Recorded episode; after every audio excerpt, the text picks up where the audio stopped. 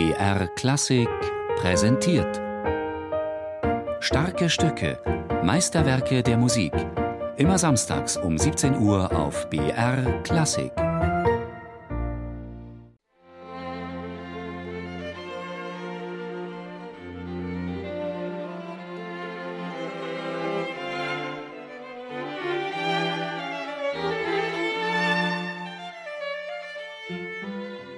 Schumann komponiert drei Quartette und die komponiert er in der traditionellen viersätzigen Form wie Beethoven. Das fällt letzten Endes auf, weil als Pianist hat Schumann eine fantasievolle Art, mit Formen umzugehen. Tim Vogler spielt die erste Geige.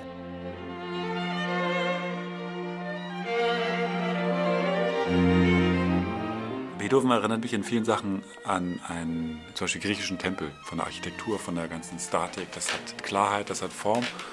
Und Schumann ist für mich vielleicht sogar der freieste, der ungebundenste Komponist. Stefan Fork spielt Cello. Es gibt ja Aufzeichnungen, aus denen hervorgeht, dass Clara ihm das gar nicht so richtig zugetraut hat, Quartette zu schreiben. Die hat, glaube ich, sinngemäß gesagt, Quartetten willst du schreiben? Kannst du das überhaupt? Frank Reinicke spielt die zweite Geige.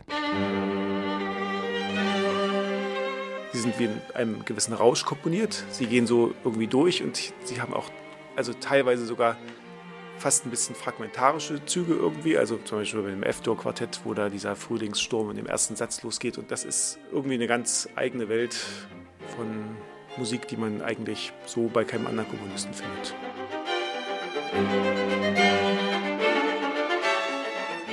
Keines der erwähnten, der meisten erscheinenden Werke genügte mir.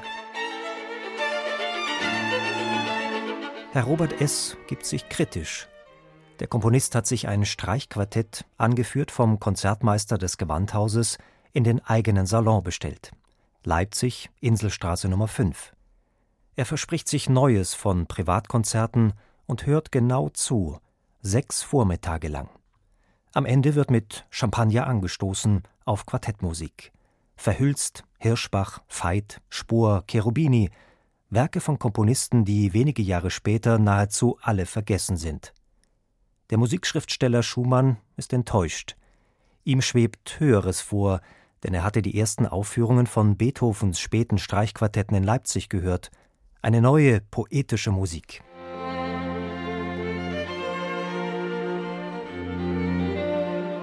Denke ich nun freilich an die höchste Art der Musik, wie sie uns Bach und Beethoven in einzelnen Schöpfungen gegeben, spreche ich mir von seltenen Seelenzuständen, die mir der Künstler offenbaren soll. Verlange ich, dass er mich in jedem seiner Werke einen Schritt weiterführe im Geisterreich der Kunst. Verlange ich mit einem Wort poetische Tiefe und Neuheit überall, im Einzelnen wie im Ganzen.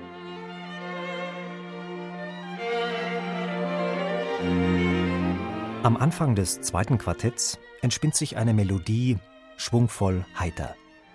So klingt der Aufbruch zu einer neuen poetischen Musik in der Fantasie des Herrn Robert S. Und so klingt der Frühling, übersetzt in die Tonartenlehre des Komponisten F-Dur.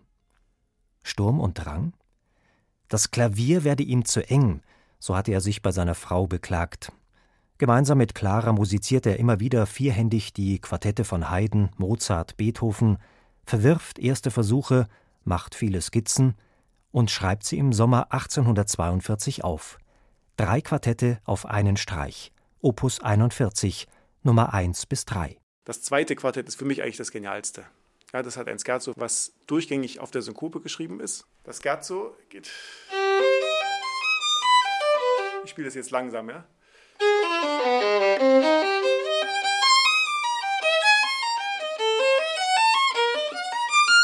Das sind immer sechs Achtel, ja? Die normalerweise wäre das ein Sechs-Achtel-Takt. Das heißt, dann würde.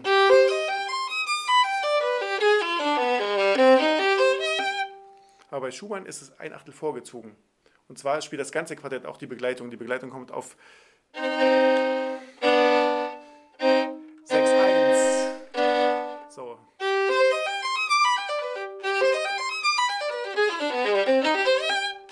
Und dadurch ist die, eine Unruhe drin und man kann eigentlich als Zuhörer den Takt gar nicht erkennen. Ja?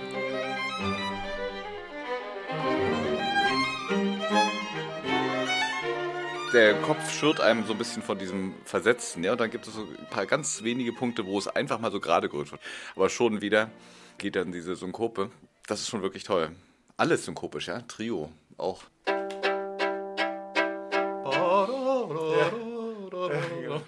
Das genau. dieses, dieses, sehr humoristische und tolle Cello-Thema. Also bei dem Thema muss man einfach unwillkürlich schmunzeln.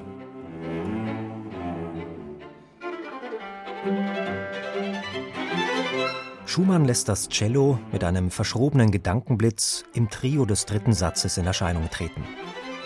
Eine Musik, die in vier Sätzen vielleicht rätselhafte Geschichten erzählt à la Jean Paul, dessen fantastische Erzählungen Schumann in seinen Jugendjahren fesselten und zu eigenen literarischen Versuchen inspirierten und zu Musik. Auch abstruse Bilder kommen dort vor, sehr viel Stimmungen, Fantasieszenerien auch, ja, also die geradezu was Unwirkliches haben und eine ganz eigene Welt. Sprachlich ist das äh, ganz reich, was bei Jean-Paul stattfindet, aber es ist vielleicht auf eine gewisse Art und Weise weniger strukturiert ja, als die große klassische Literatur wie Goethe. Es ist irgendwie in einer anderen Welt. Ein durchreisender Musiktheoretiker ist begeistert von dem, was er in Leipzig hört. Bei David habe ich drei Quartette von Schumann gehört. Die ersten, die er geschrieben, die mir sehr gefallen, ja mich in Verwunderung über sein Talent gesetzt haben. Zum ersten Mal erklungen waren die Quartette allerdings im Salon der Schumanns zum Geburtstag von Clara im September 1842.